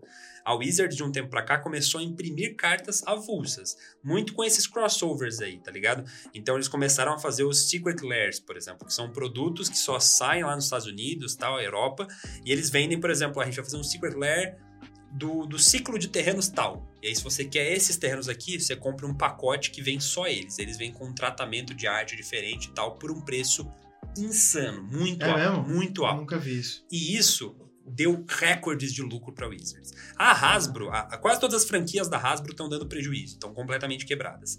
A Wizards of the Coast é quem tá segurando as pontas para Hasbro lá dentro. A Wizards Cara, assim, a Wizards recebeu uma intimação recentemente da Bank of America de que eles devem segurar um pouco o número de produtos lançados, porque eles estão meio que, tipo assim, saturando o mercado. Ô, Quando um louco. banco fala pra você dar uma Caraca. segurada, que o negócio tá grande é que o mesmo. negócio tá estranho, tá ligado? Então a Wizards, pô, passou de um bilhão de faturamento, sei lá, o negócio tá Nossa. totalmente absurdo, Assim, sabe? eu entendo que isso é factível, né? E escalável. Sim, Mas é que a Wizards também, cara, é que agora, eu não sei, é que porque eu acho que esse lucro é um lucro total da empresa. sim. E teve esse lançamento de Magic novo, teve o D&D, edição nova, que os caras estão também... Muita coisa, E mano. eles começaram a monetizar de uma forma que até a gente tava conversando. Eles tiveram até um problema judicial agora, que eles estavam É. querendo tirar, tirar alguns, alguns conteúdos do de livre uso para Tá. começar a cobrar. Sim, sim, teve esse, sim, esse sim, problema sim, todo. Sim, sim, do, do RPG, né? Mas eu falei, cara, eles, eles começaram a lançar tanto produto novo em várias frentes diferentes que não, não, não É, podia ser diferente. deu uma tá? saturada, É. um meio que autopredatório ali, sabe? Mas é, as outras franquias da, da, da Hasbro não vão bem, sabe? My Little Pony, por exemplo, é da Hasbro, Transformers é da Hasbro, Hot Wheels é da Hasbro, ou era a última vez que eu vi. Então elas não estão indo tão bem e o Magic segurou as pontas. Durante a pandemia, principalmente, o Magic segurou demais as pontas. O Magic Arena foi uma boa fonte de renda pra eles também, sabe? Então eles estão nessa de descobrir, tipo assim, hum, as pessoas pagam caro pelas cartas, nós fazemos as cartas. Não, e, pro, e É. pro Magic Arena, essa, essa pandemia foi, assim, foi, Foi o a- chute... Foi, foi. O Alavancou chute muito. supremo, cara, porque os caras... Eles tinham que aproveitar e entender isso e, por exemplo, partir para um MMO, partir para um Eu outro acho, produto. eu acho também, eu acho. Porque eles, eles, têm, eles têm conteúdo pra isso. Porque tem Ah, muita empresa que tem têm- capacidade e não tem conteúdo. Não, eles É. não têm Entendeu? conteúdo, eles têm um universo. Eles É, têm tudo, eles eles têm um tudo. negócio, tem- é um tem negócio impressionante. Eles, eles podem fazer a mesma coisa que a Blizzard faz. Não, e o pior é que eles tentam. Eles só não dão certo, tá ligado? Tipo assim, eu acabei de falar do MMO que saiu. Foi um, air- um action RPG, na verdade, É. que saiu. Beleza, só deu errado, Não tá ligado? dá, só que o jogo era horrível, mano. Eles É horrível. conseguem. E até porque, eu tava- falando com o Andrezão antes, é, o Magic, ele sempre teve lore. Sempre teve lore. Só que sempre foi, sempre foram histórias isoladas. A cada três edições, eles mandavam uma história fechada num universo fechado. Uhum. Agora que eles pegaram que, pô, a gente tem que unificar isso aqui porque o pessoal gosta desse senso de continuidade. Sim. Porque o que, que vai acontecer? Até o André falou um negócio muito bacana. Você tem que ter um personagem pra você se para você idealizar assim, você acompanhar, você torcer por ele. Isso faz, isso gera engajamento, Sim. qualquer história. Eu falo muito do, do, do imaginário coletivo, né? Do que a gente tem na nossa cabeça, mesmo alguém que não faz a menor ideia do que é Magic, só ouviu falar. Você, assim, ó, meu pai sabe que é o Pikachu. tá ligado? A minha mãe, ela não sabe quem é o Yugi. Mas se eu mostrar o maluco de cabelo espetado, ou ela vai achar É. que é do Dragon Ball ou é do Yu-Gi-Oh!, tá ligado? Perfeito. É. Agora, o Magic não tem elementos que moram no nosso imaginário coletivo. Tipo assim, o símbolo de mana, no máximo, Só tá tem a ligado? lenda da Black Lotus. É, a, le- a É, Black mas Lotus. Uma das poucas, ouvi uma das falar. lendas que tem, mas assim, não estoura a bolha, como estourou Não, o Yugi, Não, Black o Lotus não é um personagem, tá ligado? Tipo assim, é, exatamente, não tem um personagem pra você, tipo, torcer por ele, sabe? É claro, existem esses personagens, eles não são, não são icônicos o É, suficiente, Talvez o tá ligado? Commander venha um pouco pra isso, né? Pode ser que venha, mas o. Commander, ele faz isso pra quem já joga, sabe? É, você não vai criar... o- A pessoa precisa ter no imaginário dela, tipo, uma pessoa que não joga Magic e conseguir olhar pro Jace, tipo assim, cara, tá, Isso. Você tá ali numa, numa feira e tem um moleque vestido de Jace fazendo cosplay. Caralho, Você o cara bateu do Magic, tá exato, ligado? exato, Isso exato. não existe, hoje, É. sabe? O jogador de Magic acha que existe, mas não existe. Quando ele olha de fora da bolha, ele vê como o Magic, ele é um jogo muito meio underground, assim, tipo, meio tipo, minha mãe tem medo de eu jogar esse negócio, sabe? Mesmo porque hoje, se você for na Comic Con e tiver um cara de Jace, e se você levar a sua avó, a sua mãe, ela falar, ó, Harry Potter. Não vai, cara. É verdade, cara. Ah, mas ela tá, ele tá de Lissa, ou ele tá de, de. Aham. Ele vai- o cara vai estar vestido de Karn, que é o Golem de Ferro, e falar, ó, o rapaz do Transformers. Aham. Isso dá. Isso É, o coisa do Quarteto Fantástico. Esse, esse é um problema difícil de, de, de solucionar, né? Porque o produto, falando assim de produto, né? o produto deles já é relativamente antigo. Já tá no mercado há muitos anos. E, se e você ainda não tem essa cara, esse personagem, esse- essa persona que tá ali, então, como é que você vai fazer hoje em dia pra colocar? Quebrar a quarta barreira, fazer Commander, fazer é, crossover entre. Mas você ainda tá faltando aquele. É o que eles estão tentando fazer agora, né? Por exemplo, Eles estão querendo, eles estão começando a esse pegar. cara aqui, né? Vou mostrar pra galera ali. Esse cara aí não pode ver, esse cara aí não pode ver, é segredo. Não, não, você não pode ver. Tudo bem, eu sei. Esse cara aqui, né? O, o, o Senhor dos Undeads. Aham. Cara, eu conheço ele, mas se ele for hoje numa feira, alguém for vestido. Não, não, ninguém sabe Não, quem é ninguém faz ideia. A maior seja. parte dos jogadores de Magic não sabe quem é. Exato, porque essa já é uma terceira impressão. É, e- esse ele é, e- ele é antigo. etc. Então, o que eu tô falando é, o Magic, a Wizards tá tentando fazer isso agora porque eles começaram a criar... Eles estão fazendo exatamente o que o Kevin Feige tá fazendo na Marvel, cara. Hum, Eles criaram um multiverso pra transformar tudo como se fosse numa linha só. mas é isso. Inclusive, É a coleção basicamente- de Marcha das Máquinas é o Vingadores do Magic. É eles isso, botaram eles todo mundo juntando- junto e estão se é, batendo, tá ligado? Exato, eles É. começaram a juntar os personagens principais. Tanto que, cara, a Wizards nunca tinha feito Cinematic pra lançar é, edição. Eles fizeram uma puta Cinematic, um negócio mega produzido. É, eles começaram assim. com Cinematic há pouco tempo. cara. É, então, e é um negócio que eu achei fantástico. Tomara que eles continuem. Mas é torcer pra isso estourar. Deixa eu te perguntar outra coisa, cara. Quando você jogava, que baralho que você curtia? Cara, quando, quando eu jogava, tipo. É, você joga ainda. É. Ou- cara. mas você mudou muito desde que você começou a jogar o seu estilo de jogo assim? O seu primeiro era fractal, né? O meu primeiro baralho era de soldado. Soldado. Branco. É. Mono white. Mono gostava, white. Mono white. Você branco. gostava era de fractal. É, aí gente depois. junto, é, aí depois, depois do Mono White. Porque o, o- assim, o de soldado era muito lento, cara. Era muito lento. Sério? É, era pra ser rápido, né? É, então, só que era, era pouca mana. Só que pra você fazer alguma coisa crescer. Tá. Porque o soldado, não sei se você vai lembrar, ele era vigilância Iniciativa. e defesa. Todos que era soldado era mais um, mais dois, não era mais dois, mais um, era tudo. Tá. Então era um baralho que, por exemplo, pra gente que jogava, por exemplo, eu tinha que bater de frente com um baralho de Goblin e um baralho de Elfo. Aham. O de soldado não, aguentava. Não aguentava. Entendeu? Nunca aguentou. É que as cartas de soldado, individualmente falando, são Não são incríveis. É, É. não são incríveis. Tipo, tinha, tinha teia de Afana, que é um feitiço bom, mas não era soldado, entendeu? Tá. Então, mas aí, eu- aí eu fiz o fractal, e o de fractal era incrível, era forte, era foda. Aham. E fiz de fractal. O que que... Cara, acho que mudou um pouco sim. É, algumas coisas não mudaram. Por exemplo, esse meu baralho Simic que eu joguei lá atrás hoje é um baralho que eu não acho da hora de jogar, tá ligado? Tá. Foi o que eu comprei, eu não fazia ideia de como é que era, né? É, mas o meu segundo deck foi um deck de vampiro, que é a minha tribo favorita até hoje. Eu acho Tá, muito tá. da hora vampiro no Magic. Muito tá mesmo. época incrível pra Projeto Vampiro, né? Nossa, muito Bons massa. vampiros. Muito Innistrad, né? Que é a Aham. coleção baseada em vampiros. Ah, vampiros, zumbis, lobisomens, enfim, eu gosto de todas essas.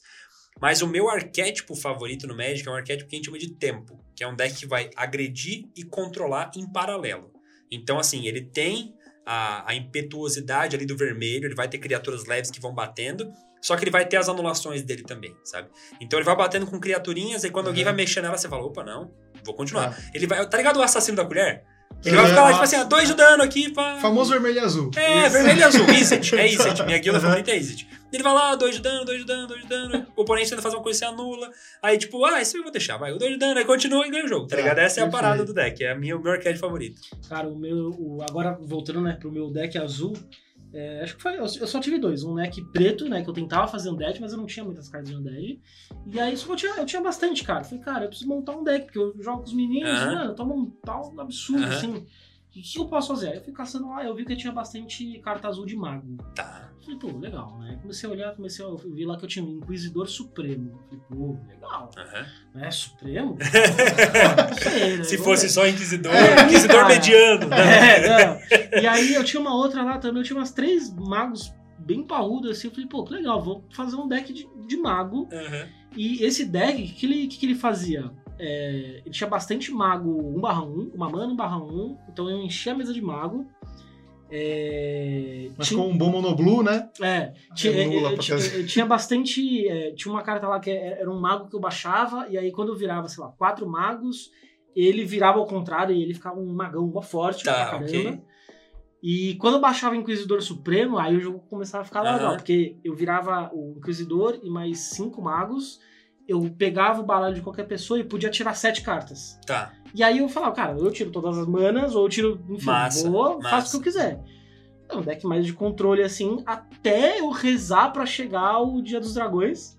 Essa eu não conheço. Era Dia dos Dragões? Dia dos Dragões. Of the Dragon. É cinco manas, azuis, Todas todas, as minhas- criaturas viram 4-4 Dragonite Ah, Lords. perfeito. Então, assim, famosa. cara, eu controlando o deck do cara, cheio de mago, puta, aí chegava o Dia dos Dragões e falava, ah, Aham, Só que, puta, eu geralmente não tava vivo até Aham. essa parte, então. sim. é, mas eu gostava muito, cara. Eu gostava muito de- desse deckzinho de mago. Mas hoje joga de tempo. É, assim, por conta do canal, eu tenho que jogar com De tudo, absolutamente claro, tudo, claro. né? Mas o meu arquétipo favorito É é, tempo, tempo. com Perfeito. certeza. Eu gosto muito, muito mesmo. Gosto massa. Massa, muito legal. Acho que passar agora pra um papo mais Galaxies, né? Tipo, como que foi é, a gravação do primeiro curso? O Tá. que você sentiu de repercussão? É, e pra ter vindo agora, assim, gravar o segundo é, bloco, né? E o que, que você tá planejando um pouco pro futuro? Tá. Eu acho que o primeiro curso foi uma experiência muito legal pra mim. Eu nunca tinha gravado um curso antes. Eu sempre fui muito receoso com o curso.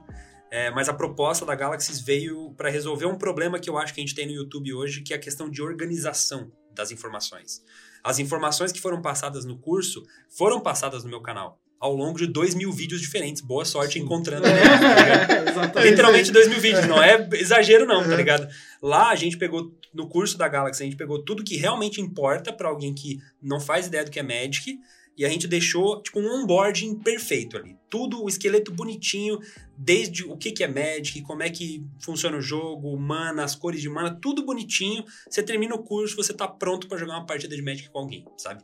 Coisa que no YouTube eu levei bastante tempo pra conseguir ensinar, que a gente conseguiu condensar. Você não vai saber tudo sobre Magic, não é a proposta, mas você vai saber o que você precisa pra jogar, sabe? Então acho que é uma ótima forma pra alguém que tá começando assim. O segundo curso, ele faz basicamente a mesma coisa, só que com o Commander, que é o formato provavelmente mais apaixonante dentro da comunidade do Magic. É um formato que eh, não é um formato com mais jogadores, eu acredito, mas ele é um formato muito muito divertido de jogar porque você joga com várias pessoas, sabe? Então você tá ali, tipo, quatro amigos, tem toda a politicagem, que é uma coisa que em outros formatos você não tem. No contra um, se eu tô melhor que você, Acabou. É isso acabou. No, no- jogando em quatro, se eu tô melhor que todo mundo, todo mundo vai se juntar e vai ganhar de mim, tá ligado? Então, essa, só que eu posso, por exemplo, fazer um acordo com ele, e aí fica ele contra vocês dois. Aí a gente mata vocês dois, depois eu contra ele, sabe? Tem Uhum. muita Mas intriga, esse, sabe? esse acordo ele pode ser quebrado a qualquer momento. Qualquer Claro que momento. pode. É o famoso elemento War, cara. Presta É. jogando War. Você fala, ah, você finge. É. Só que aí, assim, ó, você jogou, você jogou três mesões, você jogou três mesões e traiu as pessoas nos três. No Nossa, os quarto, no acabou, você quarto joga, você tá fudido, meu bro. No quarto, ninguém vai fechar acordo com você. Cara, é, é muito legal, né? A gente, eu, a gente, inclusive eu fui, né, lá em Sorocaba. Isso deve ter uns Uns três, dois meses já, três meses. Três meses, dois meses. É, citando eles de novo aqui, o pessoal da Pro RPG, né, do Netão Palax, um mega um abraço pra você. Eles fizeram um evento de RPG lá em Sorocaba. É, e aí eu levei, né, todo o material da Galaxy e deixei o curso de Magic passando nas TVs. Massa, legal. É, a, lógica, a loja lá, fantástica. É, eu esqueci agora o nome. A Cards Hall. Puta, é um lugar absurdo, assim. Os caras têm uma coleção gigante Ah, de sim. É, e tinha a galera jogando Commander lá, né? E, a, e eu conversando com o pessoal, falei, cara, puta, o Galaxy tá, o curso, né? O que, que, vocês, que, que vocês gostariam de ver? O que, que vocês gostam? Vocês conhecem o André e tal? Cara, era unânime, todo mundo conhecia. Mas, E eles falaram, cara, curso de Commander, montando deck campeão. é, muito, é, acho que disso que você tava falando, né? Tipo, ah, ensinar a montar decks, custo baixo, mas Aham. você vai montar.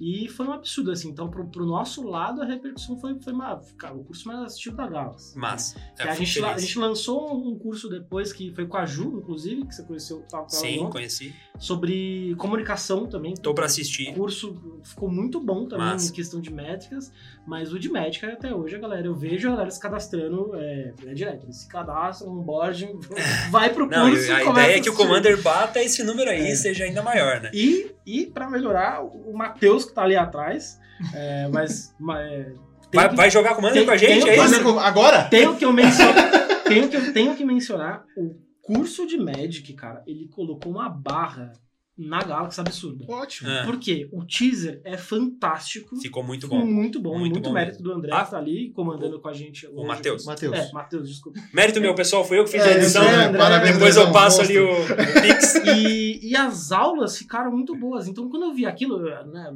agora eu já me acostumei, né? Mas eu ficava até emocionado. Eu falei, caraca, mano, isso ficou incrível. Ficou muito e bom aí, mesmo. pra mim, é isso. Coloca uma barra, cara, a gente tem que fazer melhor.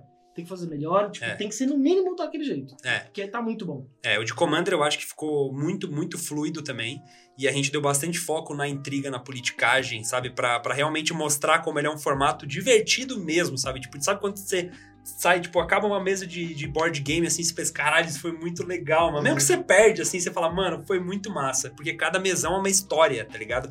Com aliados e inimigos, assim, é muito massa mesmo. É, tem muito espaço ainda pra, pra gente abordar assuntos em curso. É um curso especializado em deck building, que eu acho que ficaria muito legal. A gente fala sobre deck building nos dois cursos. No de Commander a gente explica as regras básicas de deck building, eu dou algumas dicas Cara, ali de sites e tal. É deck building, por favor, hein? É, Demorou. Mas um curso, tipo, cara, é, falando sobre a estatística por trás de quantos É. terrenos você usa num deck, de como é que você calcula a curva de mana de um A deck. matemática do baralho. a né? matemática é por trás incrível, né? disso, sabe? Eu acho que funcionaria muito, muito legal. Tem muita demanda em torno disso. Enfim, o Magic, pra nossa sorte, ele é um, um assunto, tipo, infinito, tá ligado? E os jogadores, eles têm muita, muita sede de conhecimento, que é o nome de uma carta, inclusive, sem querer. É, então, eu acho que tem espaço pra isso. Um curso de deck building, que é uma das partes do Magic que eu acho que eu mando melhor, eu acho que seria muito massa. Ficaria bem legal. É, aproveitar que o Andrezão é mega didático, né? É, e um- uma coisa que a gente podia qualquer dia fazer, e às vezes até no seu canal mesmo, levar a Galaxy lá pro seu canal, é vou pegar o deck azul do Rafa e fazer um deck bom. Por que, que Cara, deck isso azul não seria funciona? incrível. Cara, isso é uma boa Por ideia. que, que eu, pe- o meu perdia, cara? Meu Por que deck- não funciona? Isso é uma Você não boa tem ideia. esse deck mais? Tenho. Tem? Tenho. Então aí, ó. Você se- fez isso no canal? Cara, nunca fiz. Cara, isso é uma boa ideia, hein? Pegar Corrigindo deck- o deck horrível é, do meu amigo. É isso, é isso.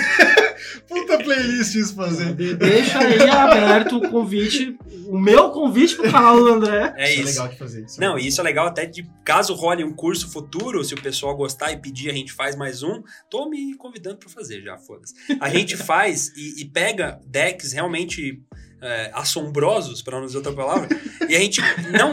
a gente- claro, cara, todo deck, o objetivo do deck é ser divertido. Tu contando a história de transformar tudo em dragão, tu se divertia, tu tava no caminho certo, mas dá pra gente se divertir com Eu não resultados queria melhores. nem ganhar, eu só queria transformar É isso, exatamente. É isso. Mas caso você queira, tipo, não, quero co- transformar os meus magos em dragões com uma consistência maior, tá ligado? Tem muita coisa pra mexer num deck, que às vezes é uma coisa que a pessoa nunca parou pra pensar, sabe? Muitas dicas que eu acho que caberiam num curso assim, e seria uma experiência muito legal mostrar na prática. Abrir o deck aqui e mostrar, beleza, a lista é essa. Quais são os problemas? Esse, aquele, aquele outro, explicar como é que você identifica. Porque às vezes alguém que tá caindo de paraquedas no Magic agora não se sinta muito confortável de montar o próprio deck. É muito comum o cara comprar o deck, não, não, não vou mexer ali Uhum. porque eu vou cagar isso aqui tudo. Mas não, dá pra você mexer com algumas dicas básicas ali, você consegue dar uma boa tunada no deck, sabe? Hoje em dia, se você fosse fazer assim, cara, vou fazer um deck pra ir pro Mundial. Se- O que, que, Muito você, difícil, que que né? você ia fazer? Depende do formato, né? Porque o Mundial vai, todo ano ele tem um formato diferente, normalmente é o Standard, né? É, puxa, essa pergunta é, É, muito complicada, mano. Eu acho que hoje o deck mais forte do Standard, se eu não estou enganado, é o Grixis Midrange. Se eu não estou enganado. Que é um deck vermelho, azul e preto midrange. Mas o, o metagame do Mundial, o Mundial é um, é um, torneio muito interessante, porque são 24 jogadores apenas. São os 24 melhores jogadores do mundo. Então rola uma teoria dos jogos muito forte. Porque você pensa, o melhor deck é o Grixis Midrange. Ok. Todo mundo vai counterar o Grixis Midrange. Então, as pessoas vão pegar um deck para ganhar do Grixis Midrange. Qual que é esse deck? Ah, é assim, vamos supor que é o Mono White. Uhum. Tá, e qual que é o deck que ganha de Mono White, tá ligado? Aí depois, sim, quando você sim. vê, você parou no Grixis Midrange de novo, uhum. tá ligado? Nossa, então, é muito imprevisível. A parte mais difícil, pelo menos segundo os jogadores profissionais, a parte mais complicada é justamente escolher o deck, tá ligado? Porque pode chegar na hora e fulano criou um deck que nem existe porque ele acha que vai ganhar do deck que é o mais bem posicionado, sabe? Então é muito louco. Por isso que o Commander é muito melhor. Porque não tem isso aí. não tem metagame. Não tem metagame. Você escolhe o que você gosta, sem cartas. Bum. É valendo. Isso, é isso aí. É muito mais legal. Eu acho muito mais legal. é, muito mais massa. é, eu, eu, queria, eu, queria, eu queria ir agora para um assunto mais mais, mais tranquilo, mais relaxado. Por exemplo, tipo, cara, tudo bem, você trabalha muito, vive no médico, respeita médico, mas o que, que o André faz? Tipo, tirando isso. Cara, é engraçado, eu não jogo tanto Magic no meu tempo livre. As pessoas, tipo, às vezes algum inscrito do canal pensa que, tipo assim, não, não, mano, eu, eu tô almoçando jogando Magic ali, sabe? Tipo, uhum. Tipo, não. Eu, inclusive, evito jogar Magic no meu tempo livre para eu não saturar do jogo. Tipo assim, eu entendo para mim que é um risco eu acordar um dia e pensar, meu Deus, eu não posso ver Magic na minha frente, porque é o meu trabalho, tá é. ligado? É, então, eu me divirto muito jogando Magic. Sem jogar Magic agora eu vou achar do caralho, vou me divertir muito. Mas sempre que eu posso, eu busco outros entretenimentos, porque eu acho que é saudável a gente ter um pouco de cada coisa, né? Então, assim, é, eu gosto de jogar videogame, no geral. Sou nerdão, mano. Eu gosto de quadrinho. Console? Leio, console, console. Eu tenho um videogame no meu quarto ali. É, eu gosto normalmente de jogos, tipo, mais de campanha, mais offline, assim. Eu jogo mais pela história. Tava comentando com, com o Deck que eu gosto muito de puzzles. Então, eu gosto muito de jogo de, de enigma no geral. Jogo, tipo, de rachar-cabeça, assim. Cara, desde palavra cruzada e sudoku até, tipo, uhum. jogos mega complexos. Eu gosto muito. É, eu tenho uma equipe, né, que é a Synergy, que a gente participa de, tipo, de campeonatos de enigmas. A gente ganhou o DNA do ano passado agora, que foi o Desafio Nacional Acadêmico, que é tipo um campeonato brasileiro de enigmas, tá ligado? Cara, isso é muito. Mano, é, são isso é seis é pessoas. Doido, né? Não, isso é muito, é muito doido. Isso é muito massa, isso cara. É muito doido. Eu sou o pior deles, mas eles são todos geniais, tá ligado? O que é uma pessoa genial? Quando você conversa com um cara e pensa, mano, eu sou muito burro, tá ligado? o cara é muito articulado, né? Eu não consigo não, tipo, fazer nada. Mano, muito louco mesmo. E foi uma experiência muito divertida. Eu desenvolvi o meu próprio jogo de enigmas, inclusive, que tá no Neuron, que é o site que eu acho mais da hora. Se eu puder dar uma dica, a segunda dica depois de assistir os cursos, para alguém que tá assistindo esse podcast, vá num site chamado Neuron Riddle, Riddle de Enigma, e procura lá Neuron. É, é o primeiro módulo que aparece, o Neuron básico lá, tá? O Neuron clássico. Cara, eu não vou passar no básico. Mano, você vai. Passa, passa. Você vai passar. Eu tenho até medo de a gente tá Mano, junto, a gente tá junto. É Inac... Eu juro pra você, o, o Fulcan, que não tá aqui em enquadramento, mas ele tá lá fora, é, a gente... Um abraço pro Fulcan. Um abraço, Fulcan, tamo junto. A gente pegou o Neuron clássico, tá? São 113 enigmas, 113 níveis, tá? A gente ficou jogando isso por meses, mano. Sabe o que é você parar e tipo assim, ok, mano, eu tenho aqui, eu tenho, eu tenho um mapa. O cara sonhava com eu, eu tenho um mapa. Tipo, não, você tá na sua frente, você tem que ligar os pontos. Uhum. Eu tenho a capa de um álbum do Roberto Carlos. Eu tenho um mapa da Tailândia e eu tenho uma escritura egípcia na minha frente. De alguma forma essas coisas estão conectadas. Como é que eu descubro isso? Nem a pau. Tá ligado? E tem um binário no código fonte que eu preciso traduzir para identificar o que, que é. E aí, mano, você começa a fritar. E tipo assim, esse nível não existe, eu inventei agora. Mas assim, você descobre que teve uma viagem do Roberto Carlos pra Tailândia, tá ligado? E que lá ele visitou um museu, um museu egípcio, tá. sabe? Enfim, aí você vai juntando as coisas, e aí, tipo, nesse museu egípcio tinha alguma coisa escrita em binário. E aí, você, quando você vê, tipo, e você põe a senha lá, tipo, a resposta é tipo caneca e você vai pro próximo nível, você fica, caralho, como é que eu cheguei nisso? É muito foda, tá ligado? É muito massa. Nossa, eu fico maluco com essas coisas, tá ligado? Pô, que bom que no seu tempo livre, então, você relaxa, né? Pelo visto, porque... Parece, né? Pô, maravilhoso. Tamo ali trabalhando, paramos de trabalhar, agora, agora vamos... Parece, vamos... Vamos fritar os neurônios é, não fritou tudo mesmo. Não, mas eu gosto muito. Não, mas eu, eu jogo meu futebolzinho toda semana com os meus amigos, boa, eu boa. tenho meus rolês, assim, que eu me divirto, eu tenho uma banda com os brother meu pra tocar também de brincadeira. Ah, você toca? É, brincando, né? Só... Cara, eu toco guitarra, baixo, violão, um instrumento de Brincando, corda. cara. Isso não é brincar, mano. Não, é brincar, é brincar, é brincar.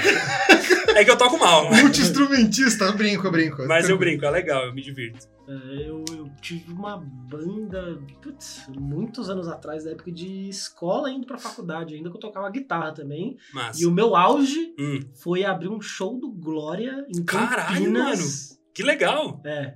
Puta, foi. Não, o foi seu um- auge é muito maior que o meu. tipo, Você nem lembrava disso, mano. Cara, Que loucura, é verdade. Isso me assusta muito.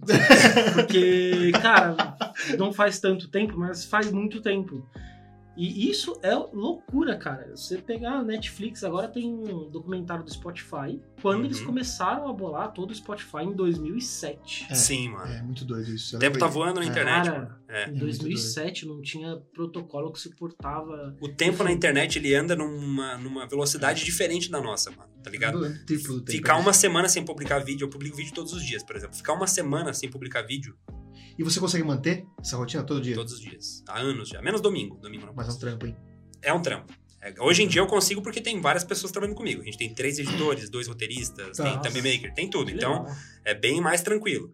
É, mas ainda é muito trampo, porque, cara, sobra assunto, felizmente, mas ainda assim você tem que gravar seis vídeos por dia. Seis vídeos por semana, né? Então eu quero sair de férias agora no final do ano, passar 15 dias viajando. Beleza. Gravar. Eu tenho que adiantar não só os, os vídeos do meu dia a dia, como Mas os, do próximo. De quando eu estiver viajando e os da semana seguinte, porque eu não posso chegar e, tipo, ok, É um vou mês. fazer o vídeo hoje. Não, É um mês. É você É. comer um mês antes. É Tá ligado? loucura, Você é. viaja pra muitos lugares?